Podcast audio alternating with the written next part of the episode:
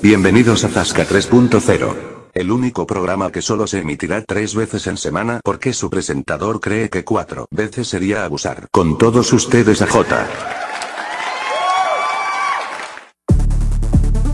Hola, ¿qué tal? Aquí comienza Zasca 3.0 y eh, hoy voy a estar yo solo porque tanto el Yayo como MJ están fuera, ¿vale?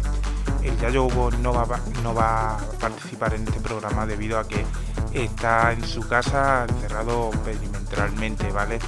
Pero MJ probablemente llegue a mitad del programa debido a que eh, viene de camino con dos noticias llenas de exclusivas. Y en caso que MJ no llegue, pues nos mandará la información a través de el correo electrónico personal de él para que podamos dar esas dos exclusivas desde nuestro programa, ¿vale? Muchísimas gracias por escucharnos y aquí comienza Zasca 3.0 con las noticias de tecnología. El complemento perfecto para un gamer seguramente sea el Lanku Dog Pro, que es un periférico 8 en 1 que añade ergonomía, conectividad, diseño, seguridad a tu ordenador. Este sistema 8 en 1 está pensado hasta el último detalle para crear un setup gaming perfecto, ¿vale? Porque viene a complementar hasta 8 funciones distintas que mejorarán notablemente la experiencia de uso en un ordenador. Las 8 funciones son las de elevar el monitor a la altura óptima de la cabeza y los ojos, ordenar el escritorio, añadir un escáner de huellas, dactilar para mejorar la seguridad, biométrica, ampliar la conectividad de USB con Wi-Fi dual, WAN y Bluetooth aptX, además de ofrecer carga rápida e inalámbrica. Y además incluye diversa iluminación LED. Además también permite utilizar un monitor panorámico de gran tamaño o dos monitores en paralelo de versión Pro es más pequeña y barata y está pensado para un solo monitor. Respecto a la ergonomía y al orden que se puede obtener en la mesa no tenemos ninguna pega. La pega podría estar en el tema de el escáner biométrico, ¿vale? Porque no solamente necesita driver para funcionar, sino también solamente funciona con Windows 10 Hello, ¿vale? Y si hablamos del precio de la LANCU PS Dock Pro Max es de 199 dólares y en euros es 168 euros. Facebook muestra su futura pulsera de realidad aumentada. La pulsera electromagnética de Facebook podría entender los movimientos de manos y dedos y convertirlos en realidad aumentada. Facebook ha desvelado finalmente su prototipo controlador de realidad aumentado con la forma de pulsera, un futurista paso adelante para un sistema de gafas de realidad aumentada que utilizará las de los músculos del antebrazo para detectar los diferentes tipos de movimientos de la mano y de los dedos. La tecnología de la pulsera es capaz de detectar los impulsos eléctricos musculares para eliminar los tradicionales sistemas de control físico mediante botones, joysticks y demás elementos mecánicos o guantes. Una vez interpretados dos movimientos se trasladarán al entorno de la realidad aumentada para posicionarse e intercomunicar con los elementos. Para ello contará con un sistema de inteligencia artificial que valora las señales y las traduce en movimiento. Aún es un prototipo bastante voluminoso, aunque se espera poderlo minimizarlo al tamaño de una pulsera normal o a una correa de reloj. Eso sí, en lo mejor de los casos tardará años en llegar a los usuarios, ¿vale? La tecnología EMG ya se ha utilizado en algunos gadgets y, es habitual en prótesis, por lo que está habitualmente suficientemente probada. Pero eso sí, Facebook lo que le va a añadir es el extra de la realidad aumentada. De esta manera la pulsera electromagnética de Facebook podría entender los movimientos de las manos y de los dedos y convertirlos en realidad aumentada. Adicionalmente, este sistema es mucho más cómodo y discreto que los controladores físicos. Pues eso puede ser una buena opción para combinar con sus rumoreadas gafas de realidad aumentada en un uso continuado, ya que es poco intensivo. PlayStation da a conocer su nuevo controladores de realidad virtual. Los controladores de PlayStation RV Next Gen añade a las funciones de DualSense al mundo de los juegos y un mundo nuevo. Sony ha mostrado el diseño de los nuevos controles para los juegos de realidad aumentada de PlayStation, los Next Gen PSRV Control, una reinterpretación tan intrépida como voluminosa. Con este diseño se busca una mayor libertad de movimiento que la actual PlayStation Move. Los controles integran un joystick, dos botones de y uno de agarre, más un gatillo en cada unidad. Lo que ha mostrado PlayStation es un prototipo de los controles. Esto significa que no es la versión final. Como es obvio, no están disponibles para los usuarios. Solo una serie de desarrolladores recibirán unidades para probar a lo largo del año. Hideaki Nishimo, vicepresidente senior de la planificación y gestión de la plataforma de Sony Interactive Entertainment, el nuevo controlador habla de su misión de lograr un sentido más profundo de presencia y un sentimiento más fuerte de inversión en la realidad virtual. Tal vez por eso entre las novedades de los controles RV parece ser que encontrará los gatillos adaptables y la retroalimentación áptica que ya encontramos en los controles De la PlayStation 5. Los anillos exteriores servirán para una mejor localización y seguimiento de las manos respecto al visor. Adicionalmente, el mando puede detectar los dedos sin necesidad de presionar las áreas donde se sitúan el índice y el corazón. El visor de realidad virtual de la nueva generación de la PlayStation 5 probablemente llega a las tiendas cuando decida Sony, pero probablemente sea en este año, en el 2021. Bueno amigos y amigas, al parecer acaba de llegar MJ. Hola, ¿qué tal MJ? Hola, ¿qué tal? Perdonad por la tarde. Bueno, y ahora empezamos con las noticias inverosímiles. Toma una sola copa de vino al día engorda y causa daños. Los estudios científicos insisten en demostrar que el vino, como todo el alcohol, engorda, aunque su consumo sea poco y no se supere una copa al día. Una cosa que no nos quitan los médicos ahora van a venir nuestras esposas y nos lo van a quitar. Ella porque engorda, tío. Probablemente esto sea un estudio hecho por la mano negra, la de los refrescos. Un invento inverosímil, o como yo lo llamo, chorra, no es otro que el collar de perros que envía Twitch. Me imagino yo a este lumbrera ahí pensando, ¿qué puedo crear yo? Que se enciende la bombilla, tío, y dice, pues ya está, un collar para que mi perro tenga un perfil de Twitter y pueda enviar mensajes a todos sus amigos, el cual está sincronizado con nuestro ordenador para que cuando nuestro perro ladre o emita algún sonido, el dispositivo, el dispositivo lo tradujera y lo transformara en, en una de las 500 frases preferidas. Porque claro, porque nuestro perro tiene tantísimas frases favoritas como por ejemplo a comer a salir, que claro, es necesario tener este collar. Que claro, para mí, una solemne tontería. El siguiente invento inverosímil, o como yo digo, chorra, es coger un horno convencional y tan útil y ponerle Wi-Fi. Claro, como todo el mundo estamos buscando tecnologías que se puedan vincular con nuestro smartphone, pues cómo no vamos a tener un fabuloso y genuino horno con wifi para que podamos saber cuándo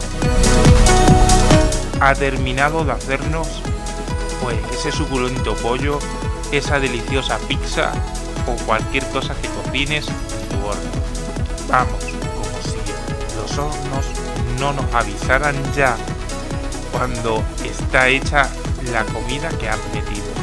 ¿Yo para qué quiero un horno con wifi? Si yo tengo que virar el pollo para echarle la salsa y para que no se me quede el pollo seco. Bueno, pues ahora comenzamos con las noticias de actualidad y política, de esas casi siempre traemos.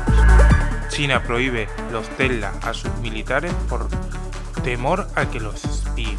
China sospecha que la cámara de los Tesla son un peligro potencial de espionaje y prohíbe su uso en instalaciones claves. Los militares y personal de empresas estratégicas de China tendrán prohibido usar automóviles Tesla porque el gobierno sospecha de que podrían convertirse en brechas de seguridad y espiar sus instalaciones. El elevado número de cámaras y de conectividad continua de los Tesla se ha convertido en un asunto espinoso para el gobierno chino que va decidido tomar una medida táctica eliminando el problema de raíz. Si no hay que Tesla no hay cámaras ni conexión. Prohibición no afectará a aquellos de que no puedan poseer o conducir un Tesla, pero afecta a aquellos que en cuanto quieran entrar en las zonas de seguridad, tanto militares como algo que se puede solucionar aparcando fuera, pero que puede ser poco engorroso.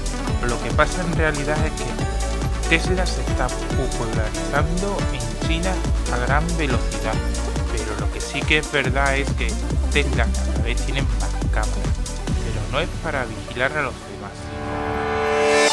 prevención de nuestra seguridad al volante. También es verdad que las cámaras del Tesla graban, pero solamente graban 10 minutos previo a un incidente. No graban todo el rato, como asegura el gobierno chino. Esto lo hace para que la inteligencia artificial que hace que el coche se conduzca solo aprenda de esos errores y no los cometa. Además, Tesla ha comunicado que sus coches cumplen con la política de privacidad de la ley y regulaciones chinas y Musk ha manifestado que Tesla no tiene ninguna intención de espiar a ningún país o persona. También hay que tener en cuenta que esta medida debería afectar a cualquier vehículo que tuviera cámaras, pero por el momento solo, solo se ha vetado a los Teslas, uno de los mercados claves para el crecimiento de la compañía. Pero la verdad esto es un episodio más de la guerra tecnológica que inició Trump con China. Y ahora esto es un paso que ha dado China contra los Estados Unidos, vetando al coche más tecnológico que tienen los Estados Unidos. Juanma Moreno anunció un paquete de medidas económicas de 3 millones de euros a las cofradías andaluzas. El presidente de la Junta Andalucía, Juanma Moreno, que ha participado este sábado en la inauguración de la nueva Casa Hermandad de las tales cofradías fusionadas, ha anunciado que el gobierno andaluz preparará un decreto ley para la medida que se llevará a cabo durante este año, en la cual aprobará subvenciones por 3 millones de euros, las que podrán optar las agrupaciones y consejos de hermandad en régimen de concurrencia no competitiva. Es decir, que las peticiones se atenderán por orden de llegada hasta que se agote el dinero. Las ayudas podrán estar listas en unas semanas. Financiarán conciertos, actividades musicales, carteles, exposiciones, conferencias y proyecciones, representaciones escénicas y actos culturales por la celebración o conmemoración. Las cofradías también están pasando por un momento duro y hay que estar con ellas, ha afirmado Juanma Moreno. El presidente regional ha destacado que, además de este apoyo para actos culturales a las cofradías de 2021, el gobierno andaluz destinó el año pasado casi un millón y medio de euros para ayudas a la recuperación del patrimonio religioso. Es la primera vez en la historia del gobierno andaluz en desarrollar ayudas de este tipo que vamos a tratar de aplicar para documentar y restaurar el valioso patrimonio de arte sacro de Andalucía porque vamos a conseguir gracias a la iglesia. Ha avanzado Moreno Bonilla, que ha remarcado que el Ejecutivo que preside es sensible con la vida de las hermandades. Nuestro primer Zaca 3.0 se lo va a llevar el señor Juanma Moreno, porque gastarse 4 millones de euros para subvencionar a las cofradías y hermandades en plena pandemia, mientras cierra colegios. Y miles de hosteleros cierran sus negocios porque no feriantes o pequeñas empresas que han tenido que cerrar. Y lo único que están generando son deudas me parece una gestión denigrante y fatal por parte de la Junta Andalucía y su mayor baluarte, señor Juanma Moreno, que prefiere ponerse medallas antes que moverse por todos y aquellos andaluces que tanto defendía cuando estaba en la oposición. El gobierno de la Junta Andalucía asegura que son los únicos que han incrementado más las ayudas a las dependencias.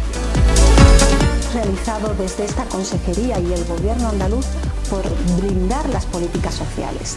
Hemos destinado el mayor presupuesto de la historia para dependencia, más de 1.639 millones de euros para 2021 y en lo que llevamos de legislatura hemos incrementado el presupuesto para atención a la dependencia en un total de 270 millones de euros. Pero sin embargo, nada más que el gobierno andaluz publicó esta noticia en las redes sociales, le cayeron un aluvión de comentarios de las mismas auxiliares exigiendo que se les subiera el sueldo a 15 euros, ya que desde que está el gobierno andaluz, el PP siguen cobrando 6 euros a la hora, un sueldo insuficiente para el trabajo tan admirable que hace, además de tener una falta evidente de equipo. Estamos con los eventos de entretenimiento y como no puede ser de otra manera vamos a hablar de cine, una de las cosas que a mí sinceramente más me gusta. Nomadland es la película de, un, de la vida de una mujer de 60 años que lo perdió todo en la gran crisis de principios de siglo y que decide embarcarse en un viaje a través de el oeste americano, viviendo en una caravana como una nómada de la actualidad. Frank se cruzará con todo tipo de personas que cambiarán su viaje y su persona.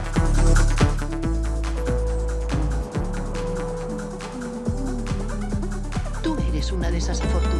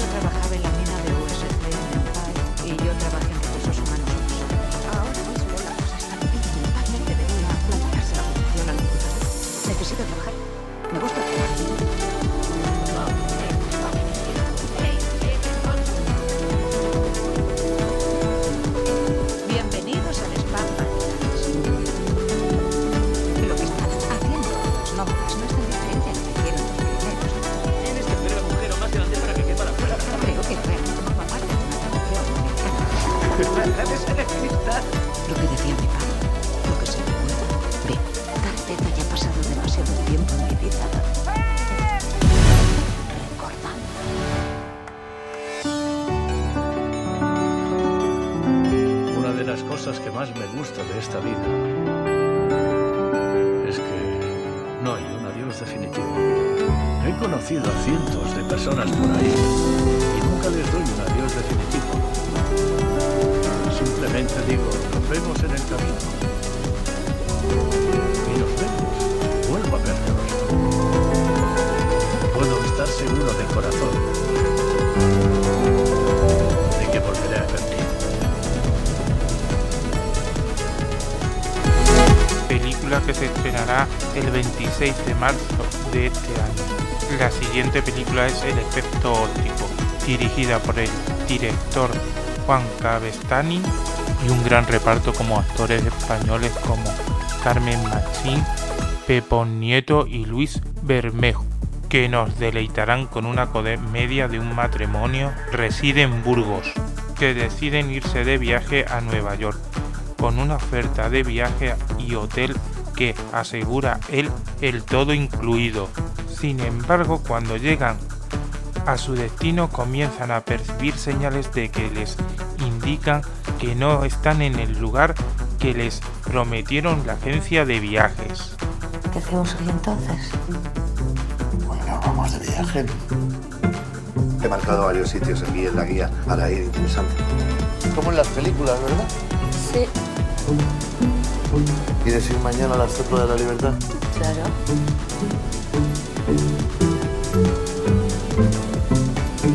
¿Esto es Central Park? Sí, claro. ¿Cuál era el museo que decías? El Metropolitan.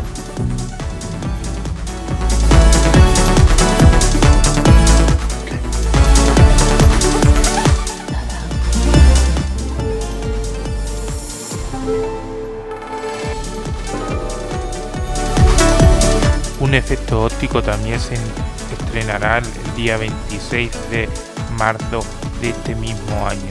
Chicos y chicas, ha llegado la hora de despedirnos, pero antes quiero disculparme por, eh, en nombre de mi compañero MJ debido a que le ha surgido unos problemas y ha tenido que dejar el programa, ¿vale? Pero antes de despedirme no quiero dejar de pediros que nos sigáis en nuestras redes sociales como que se suscribáis a nuestras plataformas como Ivos y Anchor. Además de darnos un buen like para seguir haciendo estos programas que tanto nos gusta hacer para vosotros. Muchas gracias y, y espero que este programa no se os haya hecho tan largo.